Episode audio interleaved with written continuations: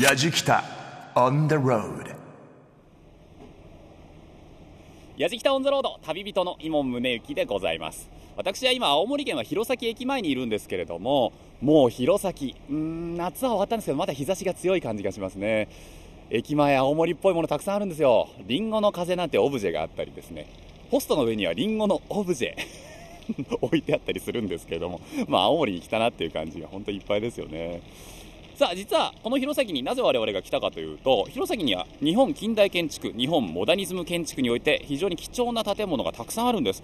昭和初期に鉄筋コンクリート造りという新しい技術を取り入れたモダニズム建築、まあ、まさに日本の近代建築の先駆け的な存在なんですが、まあ、今はね鉄筋コンクリートって当たり前なんですがこれをもうすでにその昭和初期にやっていた方がいらっしゃる建築家がいらっしゃる。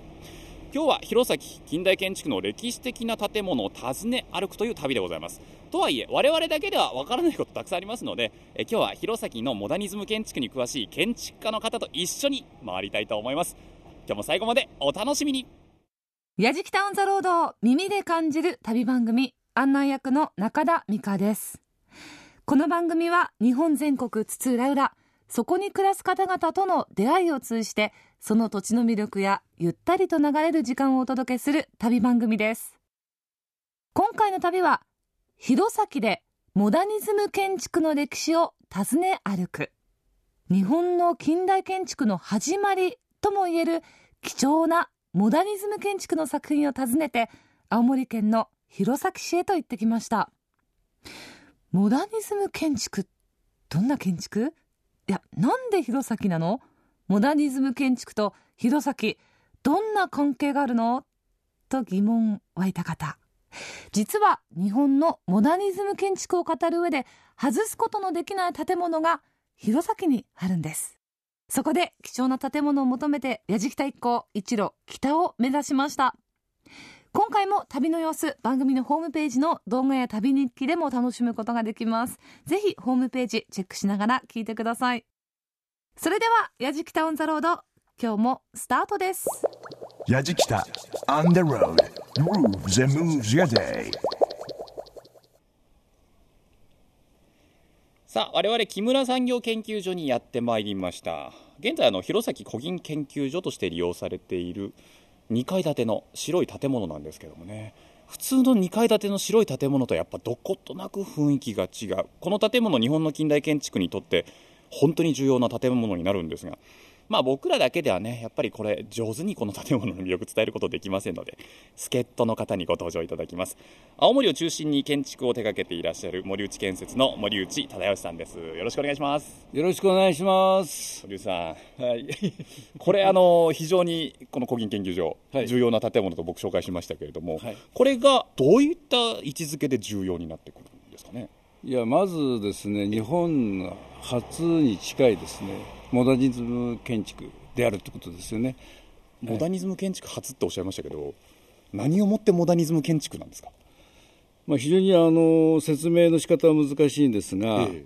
まあ、当時あの、コルビジェを中心としてですね、はい。その装飾をですねなるべく排除しながらシンプルなあ形、はい。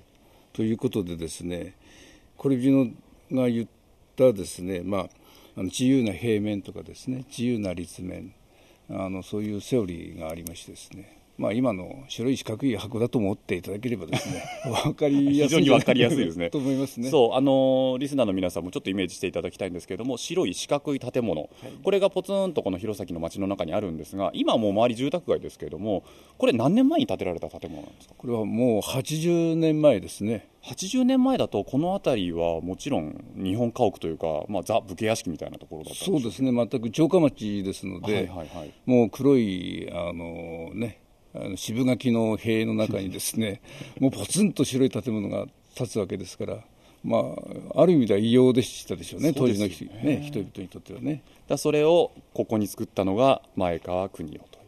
そうですね。人ですよね、80年前その彼が作った建物やっぱりもちろん独特な作風だったとは思うんですけれども弘前に今どれぐらい彼の建築物残ってるんですか？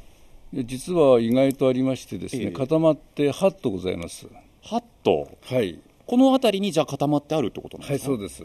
なんでまた弘前と前川邦夫がつながったんですかね？やはりあの前川さんのですねそのお母様が、えー、津軽出身ということもある。でまたですねお母さんのですねそのお兄さんの縁をもとにですね、はい、フランスに出かけてでまたここのクライアント木村さんという方なんですが、えー、その方とですね青森をですねルーツとしたその交流が始まってですね、うん、でまあ帰りの船の中でですねまあ何か頼むよという言われてですね、はいはい、まあこの建物ができちゃったと。あの中でせっかくですから建物の中に入っていきたいと思いますがこちらが前川建築の処女作27歳の時に作った建物ですからそれが現在もね残っているっていうこともすごいんですが早速中に入ってみましょう矢敷タウンザロード耳で感じる旅番組。弘前でモダニズム建築の歴史を訪ね歩く。ル・コルビュジェに前川邦夫さん。2人の名前が出てきました。ル・コルビュジェは近代建築の三大巨匠の一人。フランスを中心に活躍した建築家です。そんなコルビュジェの下で建築を学んだのが建築家前川邦夫さんです。前川邦夫さんがフランスへ留学したのが1928年昭和3年。そこで2年間モダニズム建築を勉強して日本へと帰国します。帰国後初めて手がけたのが青森県弘前市にある木村産業研究所現在の弘前古銀研究所です。白い外観に四角い長方形。まるでお豆腐のような2階建ての建物。日本モダニズム建築の歴史的建物ともいえる前川邦夫さんの作品。日本における近代建築の始まりでした。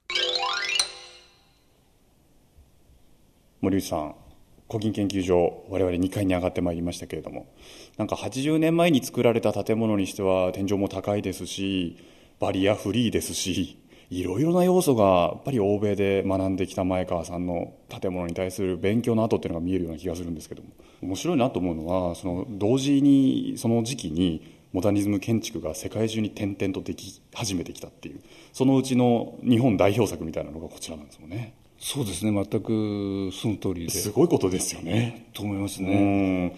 森さんこの古銀研究所なんですけども中入ってみて面白いなと思ったのが窓の形これはあの1階の入り口もそうですけどもちょっと横に長い形になってますけれどこれもやっぱり近代建築の一つの要素なんですか？そうですね。あの形フォルムっていうのは非常に大事でしてですね、はい、やっぱり縦長になっちゃうとですねやっぱり外観から見た時にちょっとシャープじゃなくなっちゃう。で今あの当該とかいろんな意味でですね手を加えられたこの新しい窓とですね古い窓と比べられると一番お分かりになると思いますけれどもはっきり言ってどちらが綺麗ですか？横長の方が綺麗に見えます。やっぱり建築って綺麗じゃないと。そうか。僕は思いますよね。なるほど。なるほどな。ただのね白い建物箱かと思いきやでもなんかおしゃれだなと思ってしまうのはそういった一つ一つのフォルムがこだわって作られてるからなんですね。ねもちろん使いやすさだけじゃなくですねやっぱり美しさも重要な要素だと僕は思いますね建物入ってすぐね吹き抜けになって上を見ると真っ赤な天井が迎えてくれますからね。そういったところも遊びの一つなのかもしれませんね。やはりあの赤とか色がつくとですねちょっと元気が出るじゃないですか、ね、しかも中に入って上を見上げないとわからないっていうところがまた息かなっていう気もしますけど。いや全く素晴らしいですね。あの目の前にですねそのままね赤がドーンと見えるよりはちらっと。この辺がいいとこですね。そうですよね今のここの2階はですねプチ前川国夫博物館みたいになってましていろいろな写真が部屋に展示されてるんですけれどもあの今日は我々この前川建築実際に弘前の中にあるもの残っているものを見に行きますので森さんも解説よろしくお願いいたします。建築は綺麗じゃなきゃいけない。うん。使いやすさとそれから美しさを兼ね備えたフォルム。だからこそ時間が経っても古さを感じさせないんですね。建築家の思いが込められている。それを感じさせてくれる建物ってやっぱり人の心を動かしますよね。日本の近代建築の礎ともいえるモダニズム建築の歴史的建物。木村産業研究所。現在の弘前古銀研究所を後にした矢敷田一行が続いて向かったのは弘前市役所です。弘前市役所で情報収集。ではないんです。実はこの弘前市役所も前川邦夫さんの作品なんです。さあ森内さん。弘前城公園の目の前の弘前市役所にやってきましたけれどもこちらも前川建築でこちらあれなんですよね。初めて前川さんが市からお仕事をもらって作った建物なんですよね。そうですね。あのここまでにはやっぱりストーリーがございましてですね、はいはいあの当時、ここの市長がですねその東京文化会館をですね上野の,、はい、あの見に行きましてですね、ええ、ぜひともシンボリックなものをですねこの市にということで、えー、それがスタートでしょうね。これはあの先ほどのね古銀研究所あれは真っ白な建物でしたけれどもこちらの市役所、まあ、コンクリートの打ちっぱなしも見えるんですがレンガ造りとコンクリートっていう感じの建物ですね。そうですね。でもう一つあの気をつけていただければ面白いかと思うのは、はい、軒先があるじゃないですかね。ありますね。先ほどいかがでしたそのモダニズム建築のセオリーからちょっと違うような気がいたします、確かにちょっと違いますね。でこれはあの逆に前川さんがですね、ええ、その真剣にですねその青森の風土とかあの雪とかですねその辺を考えられていかにしてその日本の、まあまあ、またここの地域のモダニズム建築ということを考えられた結果じゃないかなと思うんですが。そっかそっか。今度は市役所だから地域とより融合させた建物っていうところに前川さん重きを置いたってことなんですね。この建物自体もね周りの今景色に溶け込んでますけど目の前あの弘前城公園ですからこれ桜なんか春綺麗でしょうね。そうですねでそのためにその景観も取り込んでいくという、から高さも抑える、あそっか。で岩木山もちゃんとですね視界から邪魔にならないようにしていく、でまた逆に言えば面白いのは、その屋上に上がると、ですね、はい、その弘前城から岩木山からこの桜並木もすべて見えていくという、これが絶妙にですねこの高さといい、軒先といい、その周りの風景とですね一致していったっていうのもいいんじゃないですかね、どうですかね、この辺は。だからあれですよね、弘前のいいところ全部がここから見ることができる、ぎゅっと詰まってるってことなんですかね。そうですね、だから建築があまり邪魔しないという。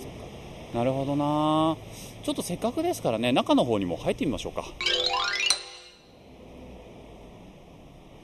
さて市役所の中に入って2階に上がってきたんですけれども建物の中がやっぱコンクリート打ちっぱなしモダンだなモダン建築だなって中に入ると改めて思いますね森さん。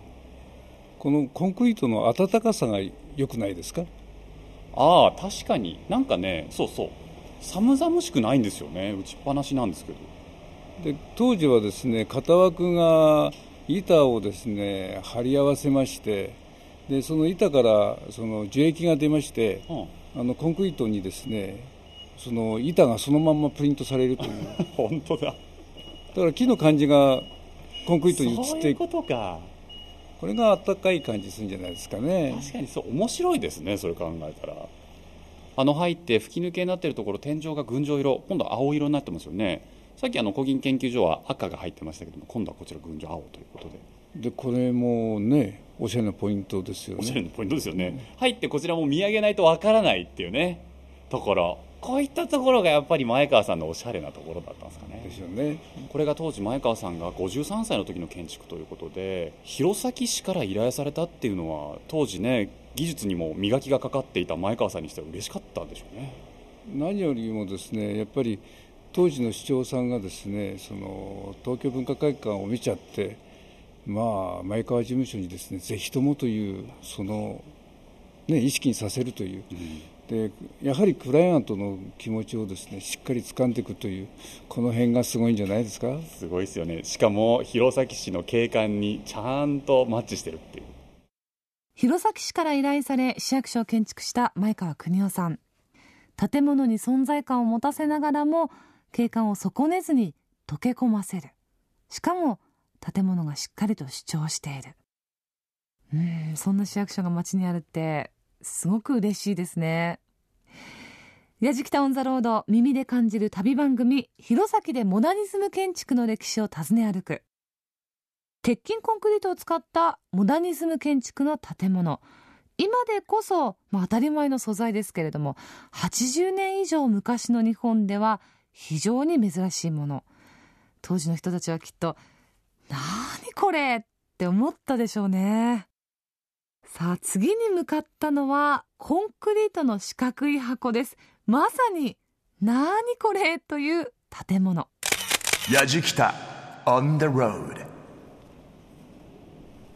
さあ弘前市民会館へやってまいりましたこちらの弘前公園の南の一角にあるんで緑に囲まれた本当に素晴らしい景観の中にコンクリート打ちっぱなしのモダンな建物なんですよね。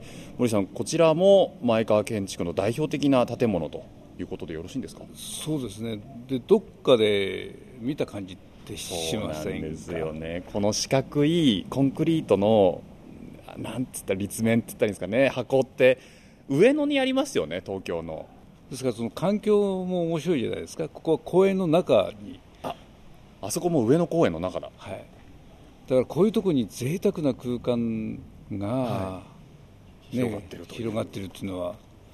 でこの建物も今目の前にあるように右と左に分かれてて、えー渡り廊下がついてる。ついてますね。そうすると分断しそうで実はしない緑の空間が生まれるじゃないですか。そうか。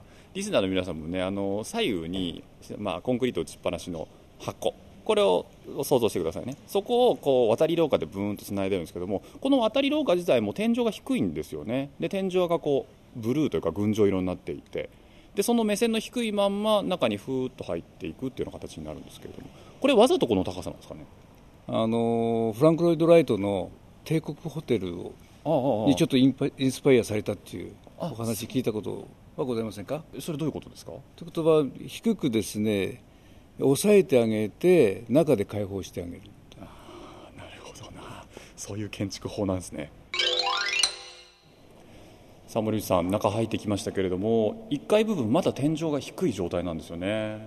ですから渡り廊下と同じ高さ、でどうですか？左側をご覧になっていただいて階段の上、はい。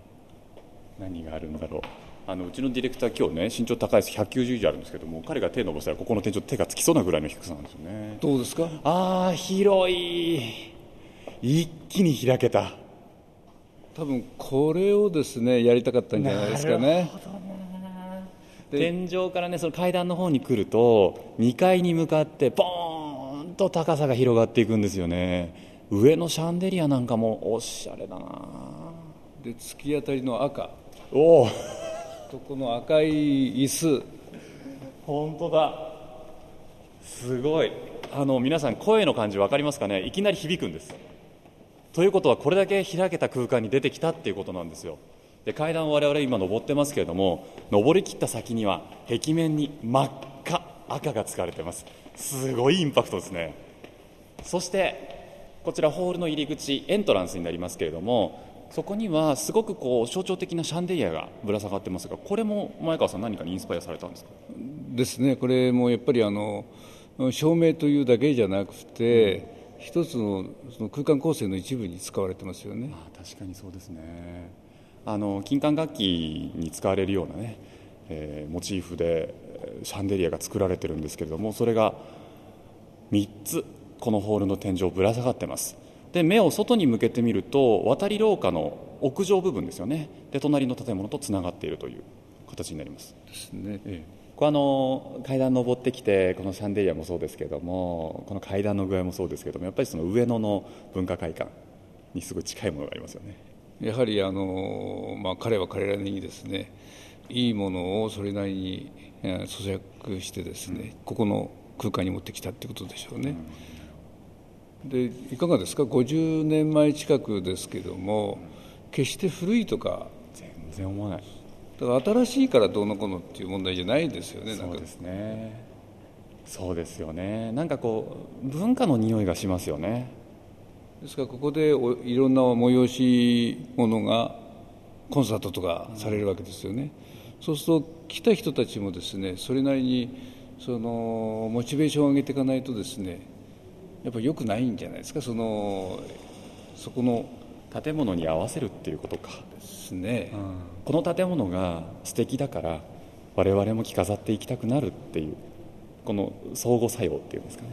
だからそのなんかいいね服とか着ていきたいという、その辺の空間を前川さんは巨匠は作りたかったんじゃないですかね。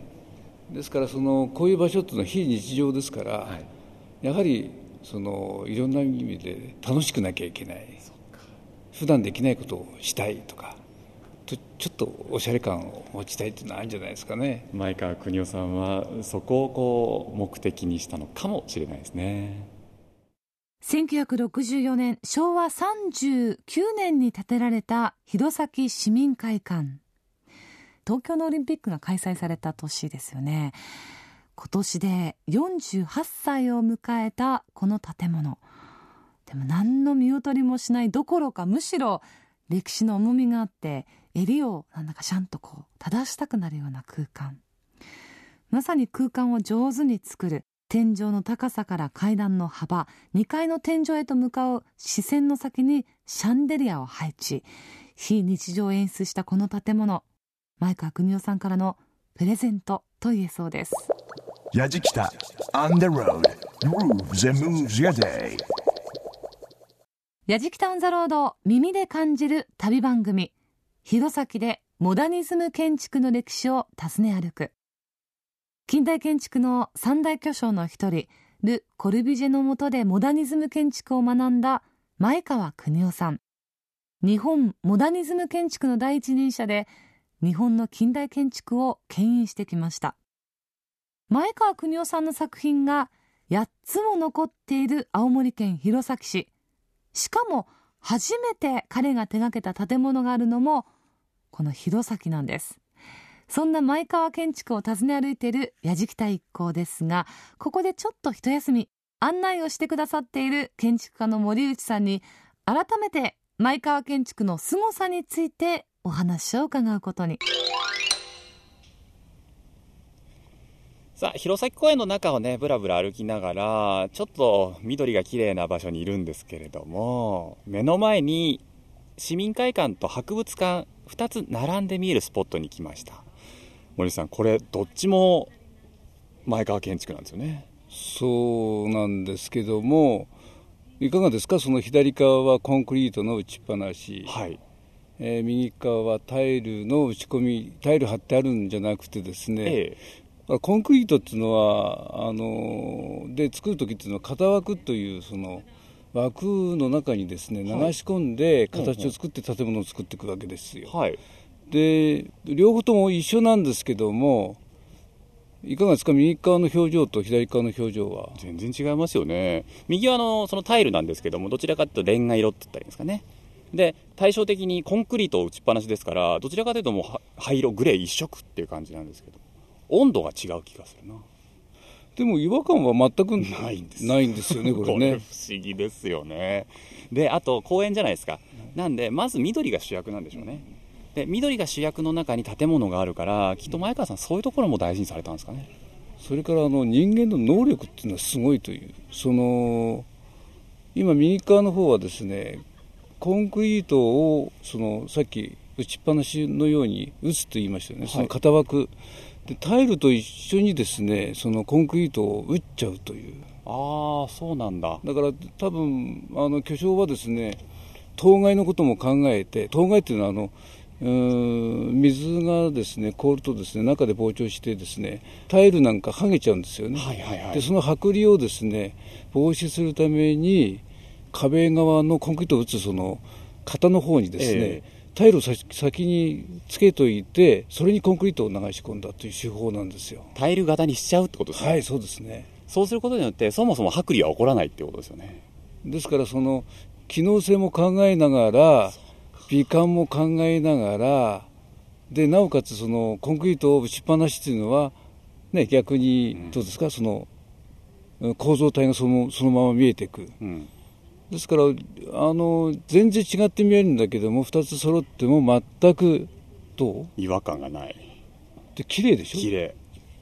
でこのまたコントラストがいい。いですよね。いいですよね。いいですよね。今森内さんいい顔したな。あいやすみません。あのガラスで顔しないいやいやいややっぱ前川建築っていうのは建築家から見てもうっとりしちゃうんですか？そうですね。このボリューム感といいその背景の使い方といいですね、あと素材機能性もどう？このベンチだって。あそうかそうか。僕らが座ってるベンチなんですけどこれもまあ要は一貫ですよね、はいはい中のね。高さもちょうどいいですしね。全てがピタッとはまってるんだよな。森内さんどうですか？前川建築っていうのはというか前川邦夫という人は建築家から見てもまあ偉大な人なんですか？いやだから日本のモダニズム建築のまあ元祖みたいなもんでしょうね。ですよね。だってリスナーの皆さん気づかれてないと思うんですけどもあの森内さん途中から前川さんのこと巨匠って言ってますからね。あすいません。あの あのでもそうなんですよ巨匠なんですよ、ね、巨匠ですね。えやっぱり前川建築を見て森さんも建築家になられようと思ったんですか？いや実はそんなことなくてですね。あそうなんですか。えあの勉強していくとですねその例えばコルビジェを勉強していくと気が付くと前川さんに行っちゃったりですね。いろんなところに広がってきます。だからそのうん目の前にしてあった建物なんですけども誰かが何かの形でこうなんですよという道筋をですねつけてくれると、あすごいみたいな。そうなんですよね。ですからその建物を見ていいなと思っただけだとちょっと違うかなという。その背景が見えてくると楽しくなりますよね。僕は今回こうやって森内さんに教えていただきながら前川建築を見てますけども建物一つ一つにちゃんと物語があるんですよね。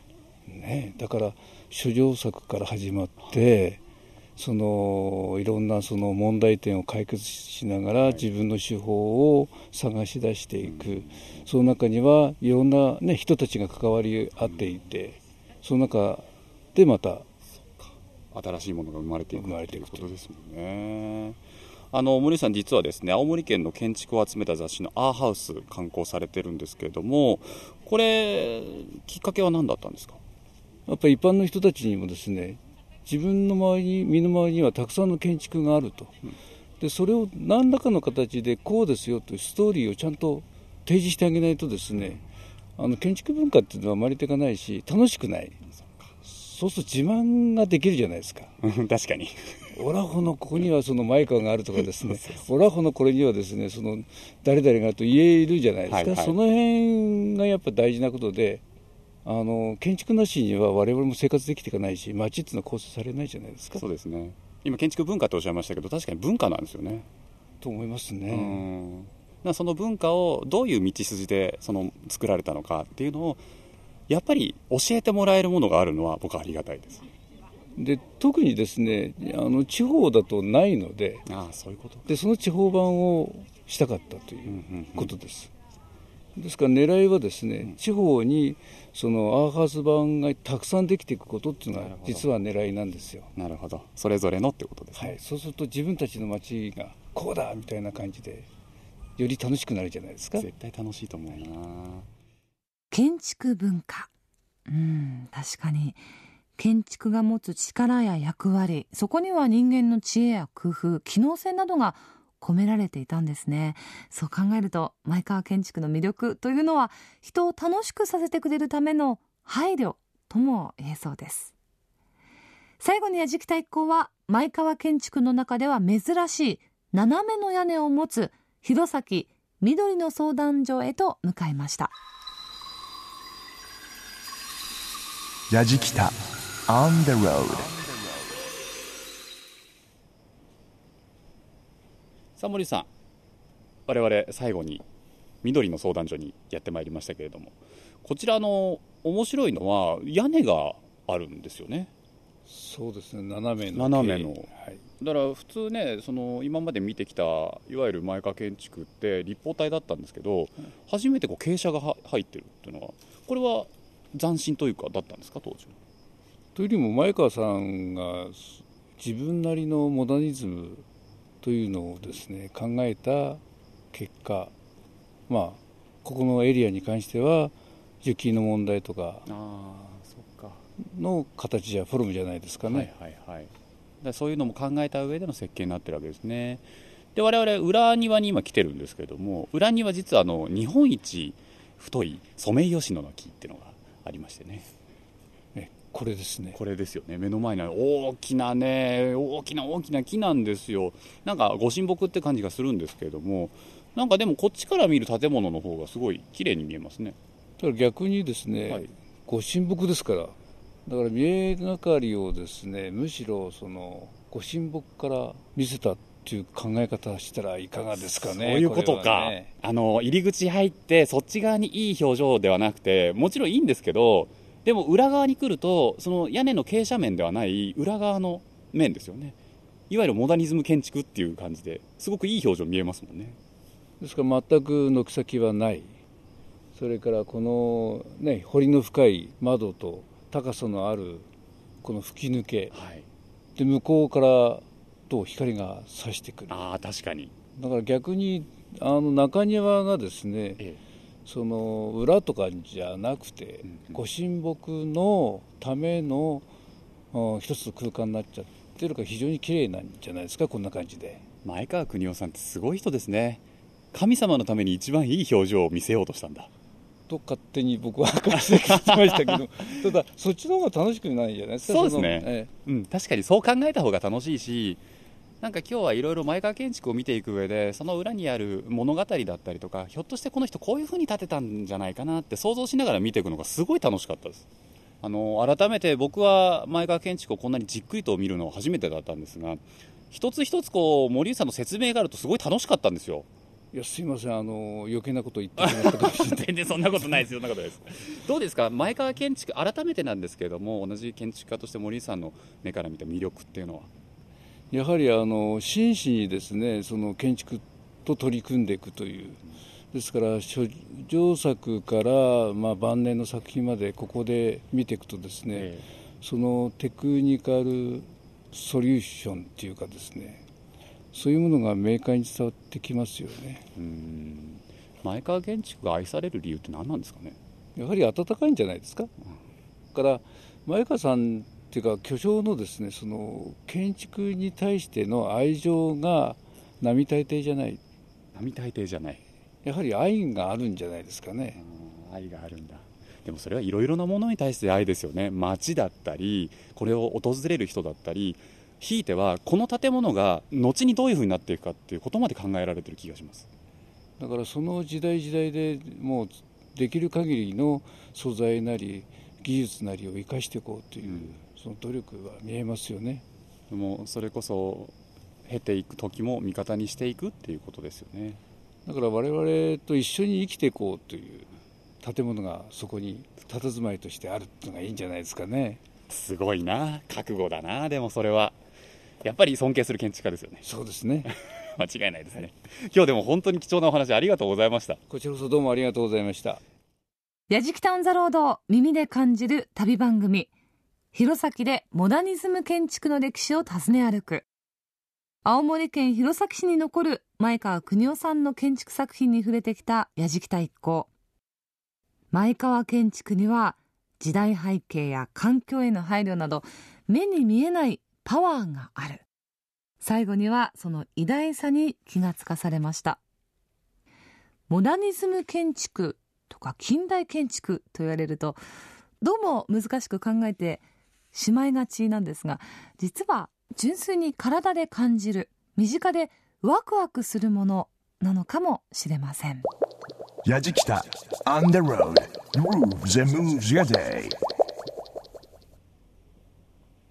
やじきたオンザロード、えー今回は弘前でモダニズム建築の歴史を訪ね歩くということでございましてね、えー前川建築見てきましたけれどもまあ森内さんがねいらっしゃったんで本当に前川建築歴史であったり物語を知ることができました。で建築っていうのはやっぱり物語を知っていくとそこにどんどんどんどん自分の興味が湧いてきてで実際に今回の取材を終えていくと建築そのものと前川邦夫という人がちょっと好きになってる部分があるんですよね。知るってすごく大事なことなんだなって改めて今回の旅思いました。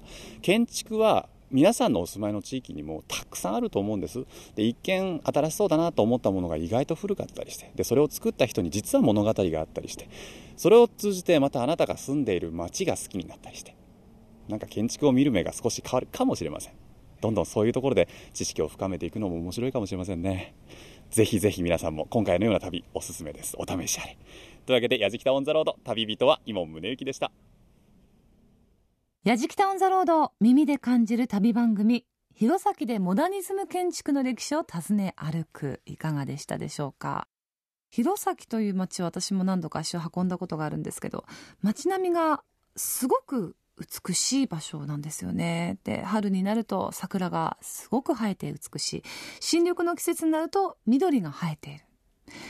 ああ街並みにすごく気を使ってらっしゃるんだなと思っていたんですが今回の「やじきた」を聞いて思いました。もしかしたら前川建築がそこにあったからこそ美しい景観っていうのが自然にできてきたのかもしれないなと。建築っていうのはそういう意味でもすごく偉大ですよね。北海道から沖縄まで至る所に前川建築というのが残されています。あなたが住んでいる町にももしかしたら前川建築があるかもしれませんのでぜひよかったら探してみてください。今回も旅の様子番組のホームページの動画や旅日記で楽しむことができます。また放送終了後はポッドキャストでも配信をしています。ぜひ詳しくは番組ホームページをチェックしてみてください。番組ホームページアドレスは www.jfn.co.jp スラッシュやじきた。www.jfn.co.jp スラッシュやじきたです。やじきたオンザロード耳で感じる旅番組。ご案内は中田美香でした。